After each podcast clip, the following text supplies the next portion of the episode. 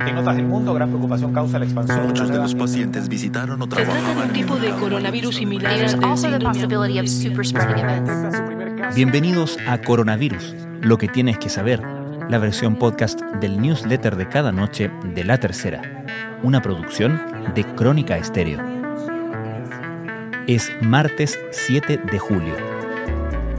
El ministro de Salud, Enrique París, señaló hoy que la mejoría en los casos de COVID-19 cumple 23 días y que las cifras son esperanzadoras. Esto a pesar de que hoy los contagios superaron los 300.000 con 2.462 nuevas infecciones en las últimas 24 horas. Es precisamente la baja en los casos diarios lo que ha provocado la discusión sobre si llegó la hora del desconfinamiento. Sin embargo, el propio ministro dijo que no se tomará ninguna medida que arriesgue las buenas cifras. Mientras el MinSal insiste en que los contagios han bajado, Chile está sexto en el ranking de los países con más casos totales de coronavirus, los fallecidos suman 10.159 de acuerdo con el DEIS y el Ministerio de Salud contabiliza 6.434. Es una de las cifras más altas del planeta proporcional a nuestra población.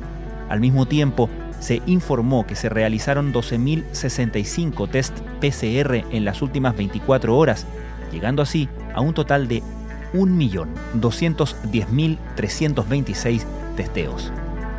Hasta ahora hay información de sobra de que los desconfinamientos han sido complejos y que no en todos los países o ciudades han resultado. El mejor ejemplo de aquello es lo que está pasando en Estados Unidos, con ciudades que han reabierto pero que a las pocas semanas han debido echar marcha atrás. Lo mismo ha ocurrido en Buenos Aires, Melbourne, Seúl, Beijing y Renania del Norte-Westfalia en Alemania. Estas son algunas de las informaciones que destacamos en la cobertura de la crisis del coronavirus en la tercera. El 24 de marzo, en un comunicado por Red Nacional de Radio y Televisión, el presidente de Brasil, Jair Bolsonaro, llamó al COVID-19 una gripecita. En mi caso particular, por mi historial de atleta, en el caso que fuera contaminado con el virus, no tendría que preocuparme, no sentiría nada o cuando mucho, me afectaría una gripecita o un resfriadito, dijo en ese momento. Ahora dio positivo. La historia podría ser distinta. En un reservado reporte que semanalmente entrega la Subsecretaría de Redes Asistenciales a los gremios de la salud, los técnicos, enfermeros y médicos son los funcionarios que concentran los contagios en hospitales y consultorios. Durante una reunión vía Zoom, Enrique París señaló a una serie de expertos que hay una mísera leve mejoría, por lo que no está de acuerdo con liberar rápidamente las cuarentenas en ciertas zonas. A su vez, el grupo de científicos advirtió que Chile podría sumar miles de fallecidos si no se endurecen las medidas. Desde marzo que la crisis sanitaria ha mantenido funcionando a los hospitales a su máxima capacidad, y eso ya se ve reflejado en los presupuestos. Según un estudio de la Fundación Creando Salud, al 31 de mayo, 12 hospitales gastaron más de la mitad de sus recursos considerados para todo este año. Desde el inicio de la pandemia y hasta el jueves pasado, el registro civil reportó la inscripción de poco más de 64.000 nacimientos.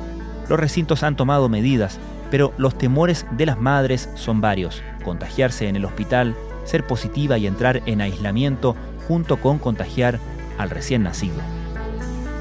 Donde sí están sobrepasados es en Bolivia. Cadáveres en las calles y una saturación en hospitales marcan el avance de la pandemia que deja casi 40.000 contagiados. El país, además, debe llevar a cabo elecciones presidenciales a comienzos de septiembre. A propósito de hospitales, altos funcionarios en el sur y el oeste de Estados Unidos, con crecientes casos de coronavirus, encendieron las alarmas al señalar que los hospitales estaban cerca de la capacidad máxima y que el cumplimiento del estricto distanciamiento social era necesario para cortar de raíz los crecientes brotes de COVID-19. Esto fue Coronavirus, lo que tienes que saber, la versión podcast del newsletter de cada noche de La Tercera.